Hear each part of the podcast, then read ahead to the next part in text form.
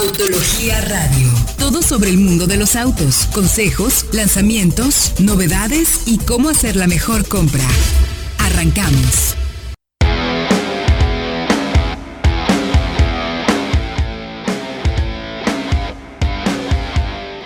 Muy buenos días, estamos en Autología Radio, el primer noticiero sobre la industria automotriz que de verdad les da verdaderas consejos para que tomen la mejor decisión de compra. Estamos aquí transmitiendo en vivo desde el 105.9 de FM en Éxtasis Digital, así que les recomendamos que nos llamen en cabina si tienen alguna duda acerca de los autos que quieren comprar o si están en proceso de compra, que nos hagan el favor de ayudarles en ese sentido. Tenemos los teléfonos en cabina 38 11 36 4, 38 11 04 15 o la alada sin costo 800 823 94 50. De igual manera, les recomendamos que nos contacten a través de nuestras redes sociales en arroba autología online, en Facebook, en YouTube, en Twitter, en Instagram. Estamos en todas partes, compártanos y siempre tenemos muchísima información para todos ustedes. Y bueno, tenemos muchísima información. Como ya les comentaba, vamos a hablar del Mustang Shelby GT500 que va a llegar a México en septiembre. Y tenemos muchísimas cifras de potencia, tenemos cifras también de peso, ya se supo. Y también vamos a hablar acerca de las nuevas mejoras que va a haber para la Fórmula 1 en la temporada 2021. Pero sobre todo, nuestro tema principal esta semana va a ser la prueba del Toyota Supra. Ya tenemos el Supra aquí en México, ya lo pudieron probar allá en la Ciudad de México y creo que ya tenemos en línea a, bueno, tenemos a todo el equipo de autología comenzando con Héctor Ocampo. ¿Cómo estás? Buenos días. ¿Cómo estás mi querido Diego? ¿Qué tal nos escuchan hasta allá? Muy bien, muy bien. ¿Cómo les va allá en la Ciudad de México a más de 2.000 metros sobre el nivel del mar? Cuéntanos. La verdad, tenemos un programa muy interesante el día de hoy, como bien mencionas. Eh, recordar a todas las personas que están eh, sintonizándonos a través del 105.9 de FM o bien a través de redes sociales en arroba autología online y arroba solo autos para redes sociales, transmisión en vivo. Mándenos también sus preguntas para que podamos platicar al respecto. Eh, hoy tendremos un programa muy interesante, pero antes me gustaría saludar como siempre a los colegas aquí en la mesa, al buen Fred Chabot, el mejor peinado de la industria. Hola Héctor, ¿cómo están? Pues muy interesante, tenemos una prueba que casi fue exclusiva y eh, que hizo Manuel y tenemos también la Mazda X30 y por ahí otros temas. Exactamente, Manuel, ¿cómo estás? Muy bien, muy bien, pues buenos días a toda la audiencia, a todo el equipo y como siempre, como cada fin de semana, pues con temas muy interesantes, muchos exclusivos y pues bueno, vamos a darle. Exactamente. interesante además recordar a las personas que eh, vayan a nuestro canal de YouTube porque tenemos ya una, una verdadera prueba que le hicimos al, Supra. ¿eh? No, quiero insistir tanto en el tema, pero creo que vale la pena comentarlo porque pues eh, los invitamos a que vayan a los otros canales y chequen las pruebas que hicieron del auto para que chequen la que hicimos nosotros. Tenemos un test técnico y además un muy buen análisis de parte de, de Manolito de uno de los productos que me parece que es mucho más interesantes. Pero bueno, vámonos directamente ya a las noticias. Exacto. El día de hoy, eh, prácticamente, eh, ¿qué tenemos en la escaleta, mi querido Diego? A ver, ¿la tienes ahí a la mano? Eh, pues ya se anunció la fecha de llegada del Mustang Shelby GT500 a nuestro país. Va a estar en septiembre. Ahorita nos va a comentar Fred la fecha exacta y más datos acerca de este auto también. ¿Vamos a, vamos a poder darle grito o no, mi querido Fred? Ándale, sí, es cierto. Justo el 18 de septiembre llega el nuevo GT500 a México con todo y sus 760 caballos de fuerza. El Mustang de producción más potente de la historia. Entonces tenemos un auto V8 5.2 supercargado que, como ya sabemos, va a competir aquí contra el Challenger SRT Hellcat y con el Red Eye, con ambos, y con el Camaro ZL1. Aunque es, sabemos es más potente que el Camaro, son 110 caballos más, también es más pesado. Entonces ahí va a estar bueno el tiro, ¿cómo lo ven? Sí, justamente el jueves comentamos del peso, ¿no? El peso oficial que eh, fue más elevado de lo que pensábamos. Está gordo, está gordo. Sí. oye, está, está pesadito. Creo que es 1.8 1900 kilos. ¿no? Sí, no 1900 kilos. Pero, fíjense qué cosa. Con, el, con todo y el peso de 1900 kilos, queda una relación peso-potencia casi idéntica a la del Camaro ZL1, que ahora es ligerito, cuando antes era el más pesado de todo. ¿Cómo cambian las cosas? Así es. Y bueno, eh, también es muy interesante la puesta a punto que le han puesto en, en, este vehículo con la suspensión, todo este tipo de cosas que ya están un poco más europeizados, ¿no? Ya no es tanto. Y creo que el Challenger se va a quedar ya como el único auto retro muscle car de a de veras. Uh, de aquí al cambio, que parece también que va a estar bastante lejos. No falta, igual no falta mucho tiempo, no creas. O sea, eh, con la plataforma pues aprovechada del Alfa Romeo Giulia, mm. eh, pues va a estar muy interesante esta disputa desde porque, o sea, ya todos están enfocándose hacia un manejo más ágil. De nuevo los, de nuevo los americanos quieren eh, como emular a los europeos pero realmente esa será la respuesta porque ya vimos que Cadillac lo trató de hacer durante unos 15 años y no estamos no seguros. Le funcionó, ¿verdad? Y bueno, por ahí también hay rumores de que el, el próximo Charger y Challenger van a ser híbridos. Mm. Eh, entonces ahí muchos eh, puristas dirán, pero ¿cómo? Bueno, tendrás un V8 para, para, para cuando quieras, el, el, rugido y la potencia de un V8, pero para temas de emisiones va a ser necesario. Ahora, puede ser que se pasen a la plataforma más moderna del Julia o bien que vuelvan a, a adoptar la versión L, de la plataforma LX, que es la misma, pero muy modificada Exacto. para la próxima generación. Pero pues también hay, ya está confirmadísimo un Mustang híbrido también de nueva generación, que también se va a tardar un poco, pero también entonces creo que ya no hay vuelta atrás en ese sentido. Y pues ni modo. ¿Tú ya no opinas? tenemos mucho que, que, esperar en ese sentido. Bueno, en el buen sentido, o no en el mal sentido Eso. definitivamente, pero lo interesante eh, es cómo van a evolucionar los autos, porque bueno, finalmente también eh, lo que estamos viendo a futuro, que en la semana hubo una discusión ahí, déjenme comentarlo brevemente, entre el gobierno federal con Trump y California sobre el tema de emisiones, que finalmente eso va a dictar lo que vamos a ver en el futuro de los autos, ¿eh? incluso lo que vamos a ver también de producción en México, porque por ahí, pues muchas marcas están dudando todavía cuál va a ser el límite de emisiones contaminantes para el 2026. Mm. Hay una pelea muy buena, ya no hablaremos tanto de eso porque es un poco medio aburridón. O sea, lo que queremos aquí es hablar de los coches que vamos a tener. Pero bueno, ya sabemos, llega el 18 de septiembre, ¿verdad? 18 de septiembre. Para sí. dar el grito como debe de ser. El precio todavía no lo sabemos, pero bueno, vamos a, vamos a ver probando a ver qué tal. Oigan, ¿tenemos alguna pregunta? Mi querido Diego, ¿tienes por ahí algo? Eh, Fred, eh, Manuelito, todavía no tenemos alguna pregunta en redes. Recordarles que estamos transmitiendo arroba autología online, arroba solo autos a través de Facebook Live y YouTube Direct para que eh, nos manden sus primeras preguntas, lo que, lo que les gustaría que les platicáramos sobre este fascinante mundo y sobre todo si tienen alguna pregunta en particular, escríbanos a qué comprar arroba autología.com.mx que ahí tenemos un ejército de 100 chimpancés dispuestos para responderles todas, Híjole, absolutamente todas sus preguntas. Y no me refería a ustedes, sino a los, a los becarios. Ah, bueno. Pero, pero este ejército de chimpancés va eh, liderado por el hater. Exacto. Es el, el, el, jefe de todos los chimpancés. No tenemos preguntas todavía, tenemos un comentario por ahí de Mr. Goofy que siempre nos acompaña.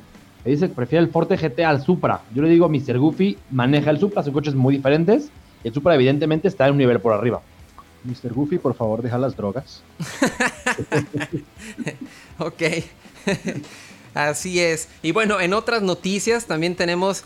Ayer se anunció, bueno, en esta semana más bien se anunció que Jaguar Land Rover, este conglomerado inglés, a manos de la gigantesca empresa Tata, este, está desarrollando un nuevo Head-Up Display tridimensional que va a ser capaz de proyectar la información en el parabrisas como si fuera realidad aumentada. Y esto es de veras una, un avance, sobre todo en los temas de distracción, porque nos va a ayudar precisamente a dejar de voltear a otros lados, porque incluso los head-up display que se muestran hoy en día tienen esa, esa falta, por así decirlo.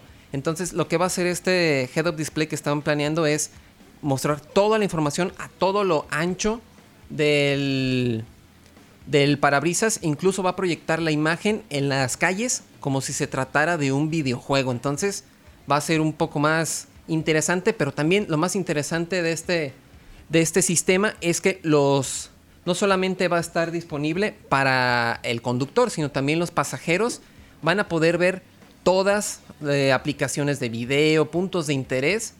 Desde su punto de vista, se va a fijar con el reconocimiento de cara y tracking de ojos para que les estén recomendando, mira, aquí hay un restaurante, mira, aquí este es eh, pues los arcos del milenio, todo esto. Entonces sí. Sí, sí. sí muy interesante tener ya, porque el head display actual te obliga a, a desenfocarte del camino. Lo que comentas, Diego, es que el nuevo ya no. Va seguro. Exactamente. Y bueno, y por último, este también nos, nos dieron las nuevas mejoras que van a tener los autos Fórmula 1 en 2021, un diseño completamente radical con rines de 18 pulgadas y aerodinámica más, um, digámoslo, mejorada para que puedan competir más cercano los autos y hacer un espectáculo mucho mejor. ¿Sí vieron el diseño? Correcto, sí lo vimos, mi querido Diego. La verdad es que está interesante. Vayan a autología.com.mx donde tenemos toda la información sobre estos productos. Recordarles, llámenos. ¿Cuál es el teléfono en cabina, mi querido Diego? Es 3811 364 3811 0415 aquí en Guadalajara o la LADA sin costo es 800 823 9450. Correcto, y también vayan a autología.com.mx en redes sociales, arroba autología online, arroba solo autos, para que tengamos eh, todas sus preguntas y con mucho gusto le demos salida para ayudarles a tomar la mejor decisión de compra. Por lo pronto vamos a ir a musiquita en este sábado lindo que es Autología Radio. Súbale el volumen y regresamos con más información. La prueba del Supra aquí en Autología Radio. Vamos con la prueba de la semana. Vámonos eh, como Gordon Tobogán. Tuvimos oportunidad ya de probar el Supra, ya hacer una prueba un poco más completa del primer acercamiento que tuvimos hace, que fue en mayo, ¿no? Del... Creo que sí. Abril, mayo, si no me equivoco que fuimos solamente tres medios, el único de Internet, 100% Internet, fuimos junto con Excelsior, no, perdón, Universal y Reforma, a manejar el Supra a, no me acuerdo qué... ¿A North Carolina? Summer, no me acuerdo, un, circuito espectacularmente bueno, pero tuvimos oportunidad de manejarlo eh, y ahora ya también fuimos de los pocos medios que también lo tuvimos por lo menos un día completo para probarlo y hacerle todos nuestros análisis test técnico, etcétera, etcétera, que solemos hacer los coches, porque es un auto que vale la pena. Hay muchas preguntas en general sobre si es o no es un buen auto, porque si es mejor, el tema de si es Z4 o no, ah, hay mucho que al respecto. Pero entonces me quiero ir directamente, eh, primero con el buen Fred, para que le imprima mucha pasión y emoción. A ver, ¿manejaste el Supra ya? ¿Lo tuviste? ¿Cómo lo resumirías, mi querido Fred? Pues lo platicaba de hecho con Manuel, me parece que es un auto deportivo, sí, pero no va tan a ese, a ese extremo. También mantiene ciertas características de gran turismo, coche que puedes usar para trayectos largos en autopista, no cansa. Y esto precisamente le viene muy bien la relación con BMW. Es un auto que es, digamos, un muy buen auto para usarse todos los días. Y es que además no sé por qué tiene que ser motivo de queja que, pues, que comparta tantos componentes con BMW. Tengamos en cuenta, si no hubiera sido por BMW, no existiría un nuevo Supra porque Toyota a estas alturas del partido y como está el mundo del automóvil ahora, no iba a invertir una millonada en desarrollar un auto que al final del día iba a ser un capricho. Pues BMW es el mejor en hacer motores 6 en línea en este momento en el mundo, porque ya nadie más los hacía. Mercedes apenas los está retomando, Jaguar dejó de hacerlos, entonces, pues qué tiene de malo que acudan a los mejores para hacer uno de sus deportivos, digamos, más icónicos. Y de hecho hay que entenderlo así, porque pienso que el Supra iba a ser con BMW o no iba a ser de ninguna forma. Entonces, una marca como Toyota que sí ha mejorado, ha, cambiado, no quiero decir mejorado, ha cambiado en cómo desarrolla y cómo ve a la industria, es menos conservadora ahora, pero si tenían que invertir muchos, muchos millones para desarrollar un Supra desde cero, no lo iban a hacer. Es que saben que chicos, eh, yo recuerdo mucho en la presentación cómo nos platicaron cuando justo en el lanzamiento del BRZ, que ese sí era prácticamente un Subaru con Rebach. Eh, el ingeniero, el, mero mero, el, que, el padre, el que se considera el padre del Supra, eh, le dijeron, oye, quiero que vayas a Alemania porque fíjate que platicamos en una práctica así de, directivos mundiales. Oye, tú tienes el nuevo Z, fíjate que el Supra. Entonces decidieron, se fue a acercar y dijo, acércate para preguntarles a ver si podemos hacer el, el Supra junto con ellos, tomando como base la nueva generación del Z4. Y sí, efectivamente la toman como base, pero no tiene absolutamente Nada que ver ya en el tema de puesta a punto, de manejo.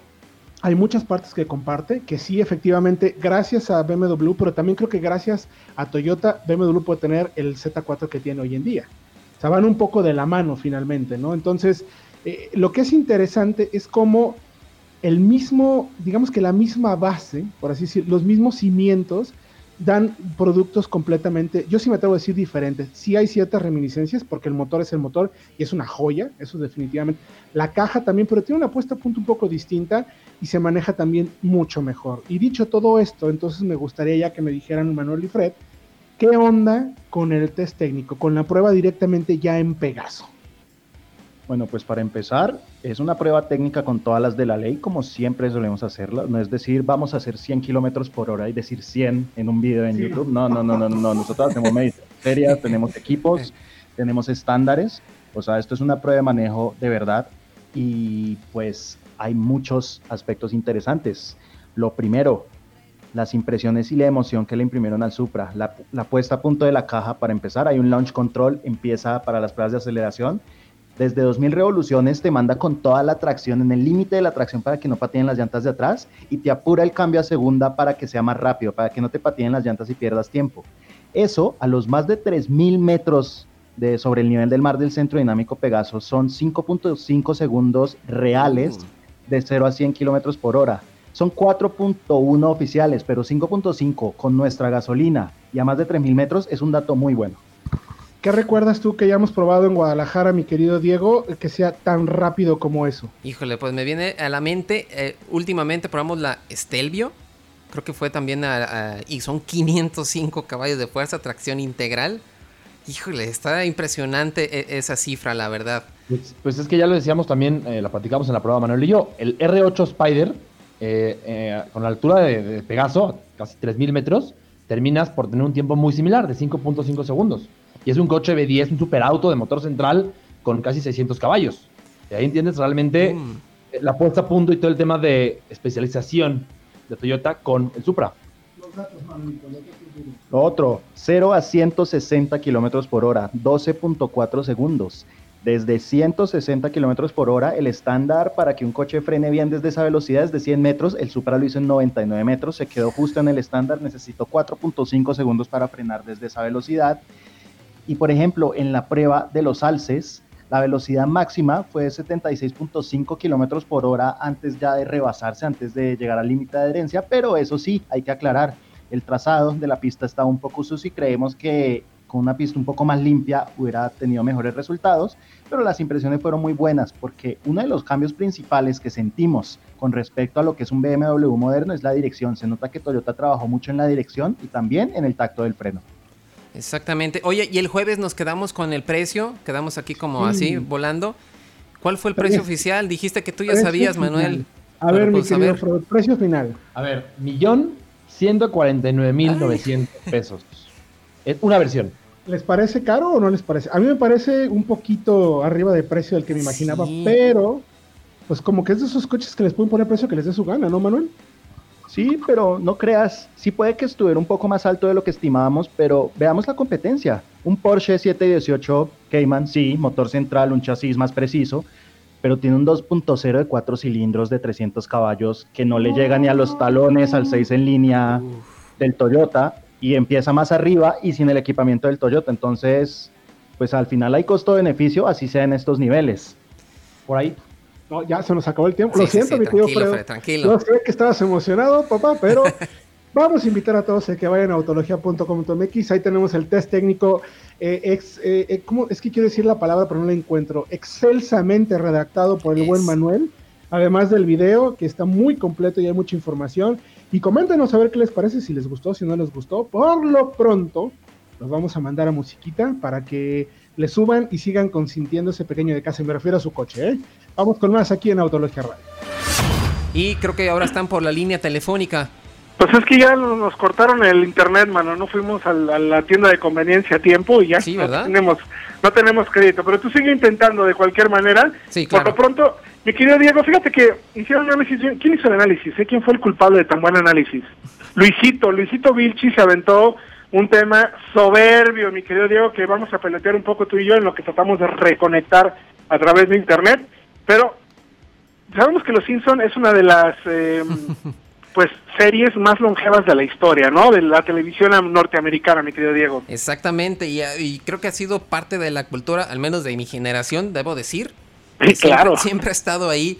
Este, pues crecimos con los Simpsons, siempre hay una alguna referencia que decimos que son predicciones, ¿no? Los Simpson predijeron a, Lord no sé quién, predijeron la caída de no sé qué. Entonces, siempre hay un capítulo de referencia de los Simpson y no es tema aparte de los vehículos, ¿no? El tema de los coches no se queda aparte y hubo cuatro cosas que predijeron, digo, ya platicaremos con nuestro auditorio, recordarles que nos pueden escribir a través de arroba autología online y arroba solo autos en Twitter. Hay cuatro cosas que predijeron los, los famosísimos Simpsons a través, o más bien, hacia el mundo de los autos. ¿Con cuál empezamos, mi querido Diego? Pues comenzamos con la- el dominio de las SUVs. Porque sabemos que hoy en día es más que una moda tener una SUV. Ya no es. Digo, todo el mercado está completamente volcado hacia las camionetas. Y, y bueno, también ahí va hacia la electrificación. Pero comenzando con las camionetas. Hay un capítulo de Los Simpson donde compran una SUV enorme, una Cañonero. Sí. Que hasta tenía la, la- la musiquita, ¿no? El comercial y todo. Y Krusty el payaso, una celebridad, precisamente lo hace famoso. Y todo el mundo quiere una de estas camionetas. Y lo Sí. interesante es que todo este. Como este boom por las SUVs en los Simpsons salió mucho antes de que realmente el mercado estuviera tan volcado hacia esto, ¿no es así? Sí, pero mucho, mucho antes, porque además también predijeron el tema de la personalización. ¿Se acuerdan del Homero Móvil? Un coche que Homero desde cero desarrollaba casi casi como si fuera ingeniero, Sí, oye. eh, pa- para, exactamente para la empresa de su hermano. Y este capítulo salió al aire en el 91, o sea, tiene 28 años. Y hoy es una realidad. Hoy puedes tener un auto con opcionales, bueno, para volverte loco, colores, vestiduras, este, rines, equipamiento. Son muchas las opciones. Exacto, y bueno, pues la verdad el Homero Móvil, por más feo que sea, pues, parece a muchos que andan circulando allá en el Estado de México, eh, la verdad. Así es, y la personalización fue tal que incluso Homero le puso, no sé si recuerdas, Diego, este claxon que sonaba como la cucaracha Claro. Y claro. una idea de lo que tenemos hoy, básicamente. Eso, y bueno, y también tenemos, hablando ya de los autos eléctricos, ¿se acuerdan que en un capítulo se van a probar un Electraurus, Electrotaurus, algo así? Taurus. Sí, el Electaurus. Ese, Manuel, Sí, cuéntanos. Sí, sí, sí, sí. No, pues ahí no solo pre- era una especie de parodia, por decirlo así, al GM EV1, porque este capítulo salió en 1999 y el Electaurus se inspiraba en lo que era el GM EV1 que se empezó a dar por leasing en 1997 y poco después desapareció. Entonces, además de inspirarse en el EV1, que es el primer eléctrico, digamos, masivo para el público, también previó temas como los coches que se comunican entre sí y piden ayuda en accidentes, con lo, que es el sistema OnStar, por ejemplo, o el tele de Mercedes-Benz a finales de los 90 también, ya son, ya son, digamos, asistencias que están más establecidas, pero pues en 1999 era algo visto como, pues, como algo innovador, ¿no? Y pues ya ocurre ahora. Exactamente. Y creo que ya estamos con la conexión restablecida. Ahora sí, a ver.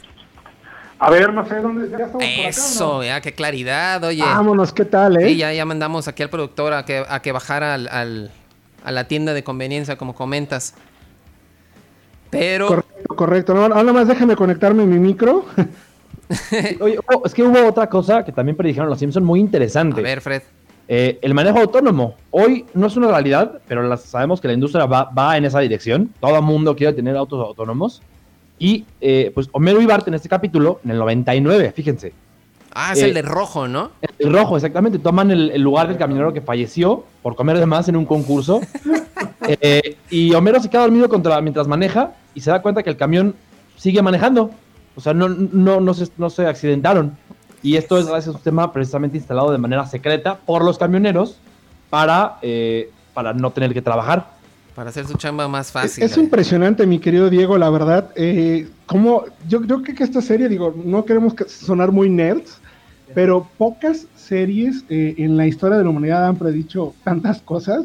Y el tema de los autos no se queda, pero para nada atrás, mi querido Diego, pero para nada, ¿eh? Exactamente, pero sí han, han hecho una serie de predicciones, como se dice en internet, te que son, o que es muy, muy, este, relacionables con la vida real tal cual, donde sí podemos ver muchas situaciones que se vieron mucho antes en esta, en esta serie. Yo soy muy fan de la serie, a mí pregúntenme de los Simpson y pues aquí está, aquí está el, gracias a Luisito por sacar esa nota, la verdad. Y bueno, creo que Fred tuvo oportunidad de hacer un reto con Honda ya en otra cuestión acerca del consumo. Y tuvo la Oye, mi querido oportunidad. Diego, espérate, y otra cosa que también está interesante, ver, eh, lo que pudimos hacer con, con Honda. ¿Nos escuchan bien? Sí, ¿verdad? Sí, sí, te escucho. Perfecto. Exactamente. Eh, Fred se fue, pues, para variar a pasear, ¿verdad? Eso. A pasársela bien con, con Honda y e hicieron una prueba sobre consumo. Me pareció interesante, o sea, como tratar de mantener un poco vigente a la marca, que como bien sabemos no tiene muchos lanzamientos este año, pero una de las cosas que sí puede presumir es un tema de eficiencia, ¿no? Estuviste tú por allá. Así es, fue una, un evento con consumo, con cinco autos no turbo. Fue Pilot, Odyssey, eh, Fit, City y nos tocó la HRB. De hecho, ya la probamos. Muy interesante porque sí fue un manejo muy, muy cuidadoso, por llamarle de esa forma. Pero los autos igual mostraron buenos consumos. De ida hacia, hacia Tasco, el estado de Guerrero, desde la Ciudad de México, conseguimos 20, más de 29 kilómetros por litro.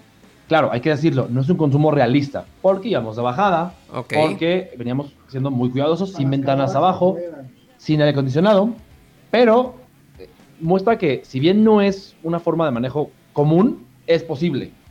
Al final de la prueba obtuvimos, después de que manejáramos los tres, que veníamos, veníamos, venía con Bélgica, eh, 16 kilómetros por litro. Me parece irreal, la verdad. Pero bueno, es interesante probar. Ahí está la información en autología.com.mx para que le echen un lente y vean de lo que les estamos hablando. Digo, está, interesante finalmente poder hacer ese tipo de consumos. Pero por lo pronto nosotros vamos a ir un corte en lo que también vamos y le ponemos un dinerito acá a la cuenta para que podamos seguir con la señal de Autología. Y regresamos con una pregunta muy, bueno, no poco, constantísima, además de preguntarnos si el Supra es un BMW Z4 o no. Eh, ¿Qué onda con la nueva CX30 de Mazda? ¿Cuándo se presenta? Y todas las dudas en los siete apuntes en la agenda de Manuel Fernández Jaramillo. Vamos a un corte aquí en Autología Radio. Decirles absolutamente. Oye, tengo una pregunta, es más, aprovechando que estamos en la mesa y que podemos discutirla. Un amigo me escribió y me dice, oye primo, fíjate que me están vendiendo un Volkswagen Gol con la caja iMotion. Lo primero que le dije fue, no, no, no. Huye. Es que mira, me la están dando 40 mil pesos más barato el coche, a pagos, tiene solo 30 mil kilómetros y fue reparado de un accidente. Digo, bueno, ¿qué, qué sea, es lo que no todo entiendo? mal, ¿no? Que no es una buena compra. ¿Qué podemos comprar por ese precio, mi querido Fred? Pues tienes, yo me iría directamente, Manuel no me va a dejar mentir, y tú tampoco, primo, por un Honda Fit. 2008, 2000, incluso hay 2009, 2010 por ese precio. Yo creo que si te dan el gol con tanta facilidad es porque algo esconde. Mm. Es que además es para su hija, ¿no? Que va a entrar a la universidad. No, menos. Así que le vas a dar muchos problemas. Vete directamente por un fit y no tienes bronca. Si les surge venderlo a tal grado que te lo dan con tanta facilidad, es por algo. Mejor cómprate un Fit, será más antiguo, no importa. Te va a dar mejor eh, servicio. Sí, opina igual, o incluso un mismo gol, pero con caja manual. Es que esa caja ASG es una, recordemos, es una, para ponernos en contexto, esta caja ASG es una caja manual, pero es robotizada, entonces el clutch está automatizado, pero es un muy mal sistema para automatizar el clutch. Entonces hagan de cuenta que llevan un coche manual manejado siempre por un novato que nunca aprende. Qué, y qué buena además descripción, ¿no, desgasta- Manuel? Y, y que además desgasta el clutch. Sí, esa descripción se la robé a Fred o a alguien que leyó Fred, no me acuerdo bien. Oye, porque además es que él tiene un Smart con esta caja. Y dijo, no, no me ha fallado tanto. Le digo, no, no, pero es, a ver, es, es una caja que va a tener algún tema y que no es necesario. Quizás no es lo mejor para alguien que. A ver, yo recuerdo las primeras y eran muy malas. Esta no es tan mala, pero híjole, la verdad no es recomendable. Entonces, vayan a la autología. Ahí tenemos un, eh, un análisis muy interesante que hizo el buen Fred Chabot sobre los autos que te puedes comprar eh, seminuevos o usados por 100 mil pesos. Hay cinco recomendaciones en ese sentido, ¿no? Y si no, pues que vayan a solo autos. Yo ahí hice una búsqueda, mi querido Diego A y ver. chicos de acá en la Ciudad de México. Me encontré un par de Ibizas que están en 110, 120 mil, 2014. Me encontré un Ford Fiesta. Me encontré también otro Gol manual por 120 mil, 2014, 2015. Entonces, sí hay opciones por 100 mil pesos para que sea tu primer auto. En ese sentido, no tienes nada de qué preocuparte. A ver, espero que me haya escuchado el buen Camerota para que no cometa ese error. Pero bueno, otra de las preguntas que nos preguntan, no mucho, sino lo que le sigue. eh, a ver, mis queridos amigos, en la libreta de Manuel no, en las preguntas de Autología, Autología responde siete, no, siete preguntas y más sobre la Mazda CX30. ¿Qué es la CX30? Déjame dar un pequeño contexto, mi querido Fredo, para que se, se arranquen ya con toda la información. Ya están. A, a Fred lo veo acá, apenas vamos a empezar a platicar y está así, Sí, sí, ya sí. como arrancando. Ansioso, o sea, ansioso. Como cuando, digo, no, no te ofendas por la comparación, pero como cuando vas a abrir la puerta para que salga a pasear tu perrito, así, sentado, súper emocionado para platicar, así se pone el Fred cuando vamos a platicar de Mazda y sobre todo de, de sus X, de su, de su MX5. Pero no, ahora es CX30. A ver, este, este vehículo eh, representa eh, el primer SUV bajo la nueva plataforma y conceptualización de Mazda, la nueva plataforma de Mazda 3. Y todo lo que representa el nuevo diseño, calidad de materiales y orientación más hacia un mundo premium. Eso es tal cual lo que está buscando Mazda con las X30. Dicho todo esto, ¿cuáles son las grandes preguntas y grandes dudas que tiene nuestro auditorio, mi querido Fred y Manuel? A ver, empezamos con contra qué competirá. Las X30 es una subcompacta como tal, pero es más pequeña que las X5, que también es compacta. Y entonces va a un, nuevo nicho. Como tal, rivales directos, dos. La, la Seat Ateca, que es igual una subcompacta pequeña, muy europeo el segmento. Y la Mitsubishi Eclipse Cross, que acaba de llegar a nuestro país, también motor turbo. Eh, son las dos, digamos, SUVs pequeñas. Como la, la X30, la Eclipse Cross también tiene un aspecto diferente como coupé. Y eso las, las asemeja bastante. La segunda, Manuel. Pues, ¿Dónde se ubica en la gama Mazda? Pues es un paso medio entre lo que es la CX3 y la CX5. Es más, son 20 centímetros más que la CX3 y 10 menos que la CX5, porque recordemos que la CX3 es más pequeña que el promedio en su segmento. Entonces había un hueco para llenar, porque en cuanto a practicidad, puede que alguien no le alcanzara para la CX5, pero se le quedaba muy pequeña la CX3, sobre todo en cuanto a espacio en los asientos de atrás y la cajuela, que en la CX3 es simbólica. Sí. La Es un, hecho, es un hecho muy europeo, como ya decíamos, pero Mazda lo ataca con un auto global, porque no se va a vender solo en Europa. Llega a México, se va a vender también en, en Asia y desde luego en Estados Unidos.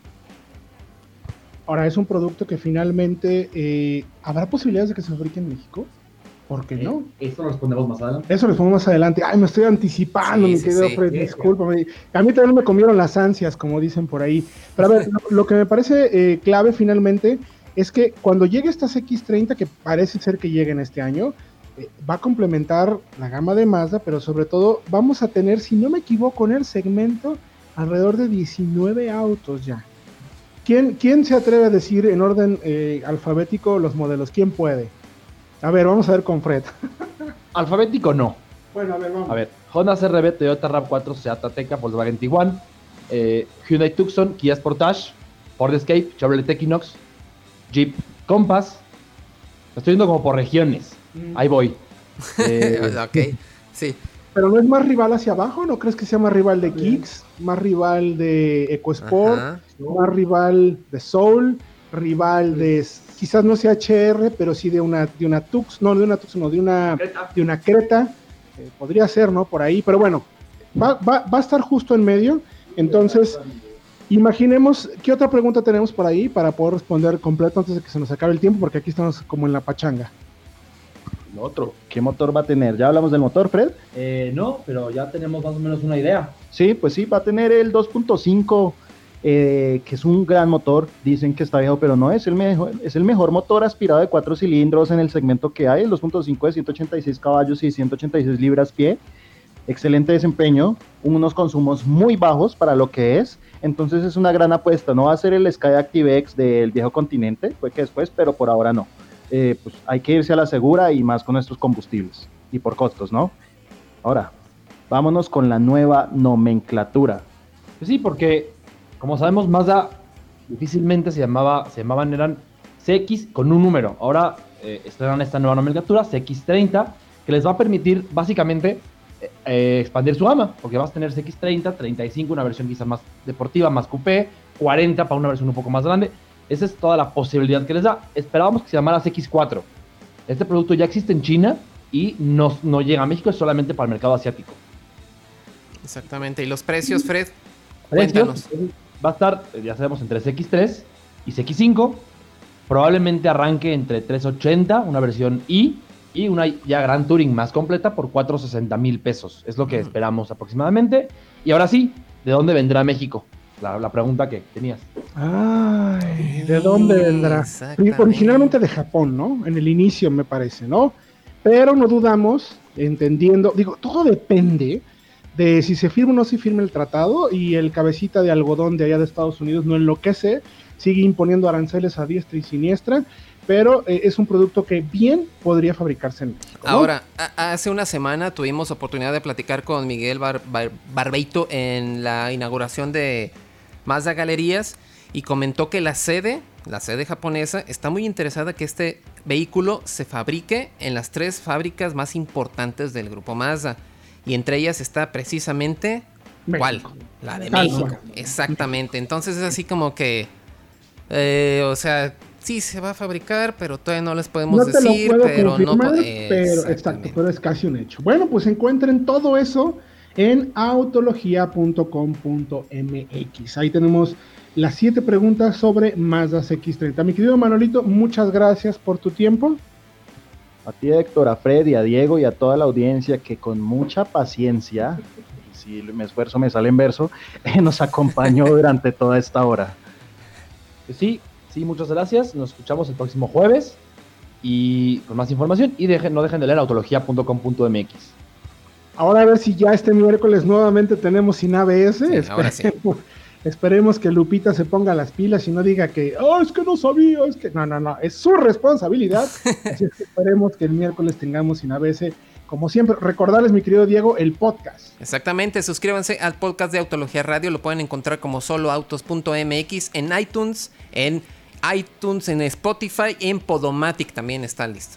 Todo a través de la marca Solo Autos. También Ujú. recordar nuestras redes sociales, arroba autología online, arroba solo autos, en Facebook, Twitter, Instagram. E insistir un poco que vayan a nuestro canal de YouTube porque tenemos pues prácticamente como dos pruebas a la semana. Nadie prueba más coches que nosotros en video, además de la cantidad de contenido que hacemos en la página web. Y querido Diego, también muchas gracias por tu tiempo. Gracias a ustedes y bueno, recordemos que ya sobrepasamos los 100 mil suscriptores en YouTube. Muchas gracias a todos. Muchas gracias a todos por este, por su confianza, sobre todo por sus comentarios. Y bueno, esperen contenido muy nuevo porque la semana que entra tendremos ya eh, un par de pruebas nuevas bien interesantes. Por lo pronto, insisto, vayan por favor al canal de YouTube y autología.com.mx para que chequen la prueba del Toyota Supra. Que, y saben que los invito a que la vean también en los otros canales y comparen. Compárenos, no queremos más que eso y que finalmente se informen en todos. No somos los únicos, pero sí somos los mejores. Exactamente. Pues Y- gracias, mi querido Diego, gracias a todo el auditorio. Nos escuchamos, eh, espero, insisto, miércoles en Sin ABS a las 9 de la noche, jueves 8 de la noche en la misma frecuencia y el próximo sábado 11 de la mañana aquí en Autología Radio. Nos escuchamos en la próxima.